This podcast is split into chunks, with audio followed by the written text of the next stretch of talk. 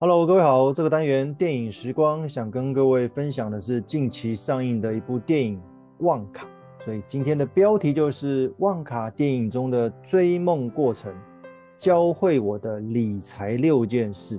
到底有哪六件事？来跟各位分享一下。其实开店的梦想，你有多渴望，你实现的机会就有多大。这个是这部电影里面的主轴。那理财六件事呢？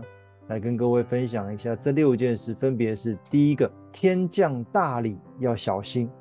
哦，天上掉下来礼物要小心；第二件事叫做一个渴望的目标，唯有渴望的目标，你才会去追求，才会去追寻；第三个，人生路上的伙伴，诶，这一点在理财上面也蛮重要的；第四个叫做一项专业的技能。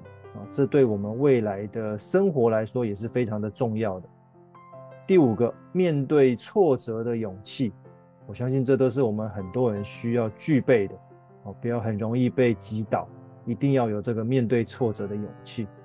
最后一个，助人为乐的信念。哦，在帮助自己之余，还能帮助他人，才有办法让彼此共好。我们来看这六件事的内容。第一件事，天降大礼要小心。其实主角旺卡来到大城市，追寻着他开巧克力店的梦想。在他口袋空空的情况之下，你要在一个下着大雪的酷寒室外过夜，实在是一个很糟糕的选择。这个时候出现了一对专门诈骗别人、经营洗衣店的男女，你也可以说他是经营旅馆，然后他有一个洗衣部门哦，都可以。他说：“你只要签下一份内容多到懒得看的合约，就能够获得免费住宿。那对口袋已经空的旺卡来说，不管内容是什么，他只能签了嘛，否则他没有地方住嘛。那在不疑有他的情况之下，万万没有想到，他签的竟然是一份卖身契，换来的呢，就是终身在旅馆替洗衣部工作。”其实相信每一个人都希望能够将辛苦赚来的钱，借着各式的理财工具、财经讯息等等，能有放大的效果。但是我们接收到的讯息是否正确？我们的理财工具是否适合？工具的风险我们能不能够承受？这个都是我们在做任何理财商品的规划之前所必须要了解的。所以，今天天降的是礼还是刀？我们务必要看清楚。第二件事，一个渴望的目标。其实旺卡对制作巧克力的热情还有专注，充分展现在他对自己巧克力品质的自信当中。而他最终的目标呢，就是希望能够开一间属于自己的巧克力实体店面，一间充满欢乐与惊奇的巧克力店。因为他相信，开店的当天就能见到他思念不已却早已过世的母亲。我们在搭上计程车的时候，相信司机都会问：“请问你要去哪里？”原因很简单，如果一个没有目的地的旅程，就意味着没有方向，不知道该何去何从。所以我们在财务顾问陪伴的这个财务旅程当中，我们也会问客户这个问题：“请问你的理财目标是什么？”因为我们希望这个是你个人所渴望的目标，不是我们硬塞给你。也不是大家好像都应该有的目标，你要有一个你自己非常渴望、非常想要的目标，我们才能依照你想要的这样子的目标来打造中间的相关建议及调整。第三件事，人生路上的伙伴。其实旺卡在受困所受骗的旅馆之后，他并没有丧志，也没有放弃对开巧克力店的渴望，反而与跟他一样被骗的伙伴们合作。持续激励他们，让重返自由的希望火苗能够再次被点燃起来。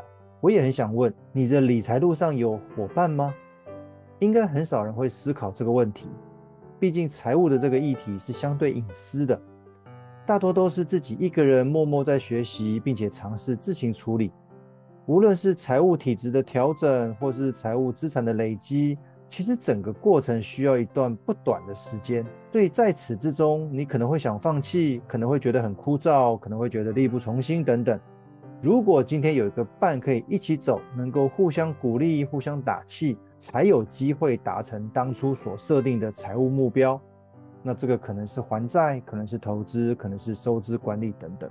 而我们财务顾问在这条理财路上面的角色，除了有上述陪伴的功能之外，更有指路的功能。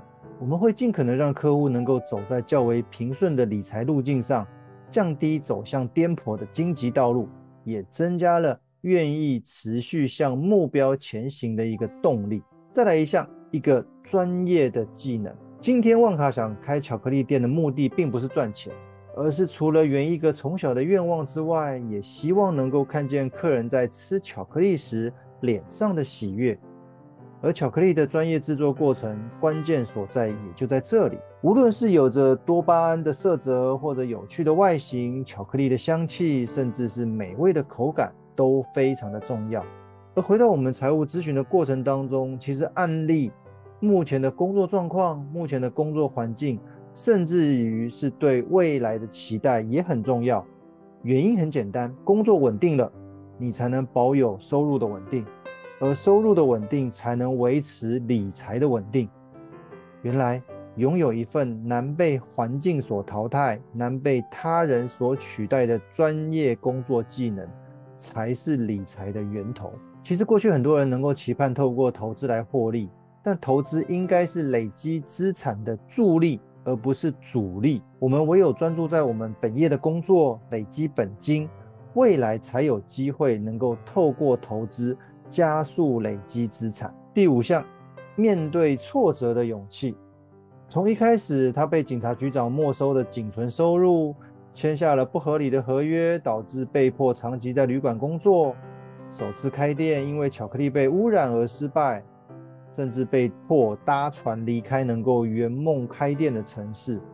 其实每一次的挫折，并没有浇熄旺卡开店的梦想，反而让他对于开店的信念更为坚定。而我们人生从来就不会一帆风顺，理财的目的就是希望能够让未来的生活能够更加的平顺。话虽如此，为什么依旧不少人对理财感到困扰呢？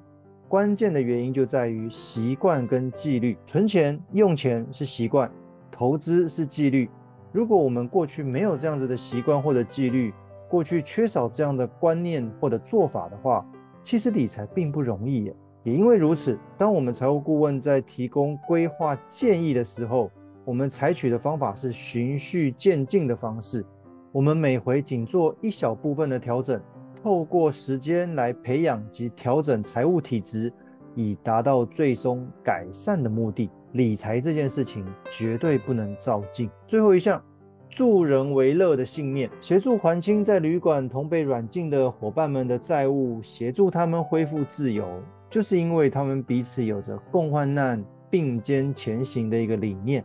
而在影片的最后，旺卡打开他母亲制作的巧克力包装，发现了一张金色票券，记录的他母亲遗留的讯息，告诉他巧克力最好与人分享，原来助人为乐是旺卡母亲想要传递给他的信念。我这么说好了，如果旺卡一开始并没有想要开一间巧克力店，也就不需要有那么多伙伴来协助脱困，更不会有协助他人圆梦的机会。这似乎验证了“先自助才能助人”的这句话。当我们自己有了一个渴望的目标要达成，愿意排除万难来实现。